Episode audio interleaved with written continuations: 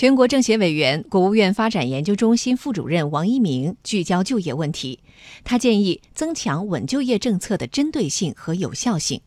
加大对重点行业的就业支持，同时发挥好失业保险和最低生活保障等制度的托底作用，加强对重点地区的就业援助，通过促进创新带动就业，专项技能培训引导职工转岗就业。鼓励新业态发展、吸纳就业等举措，缓解就业压力，强化对重点人群的就业帮扶，实施更大力度的减税降费，进一步改善营商环境，增强民营企业的信心和活力，扩大就业容量和空间。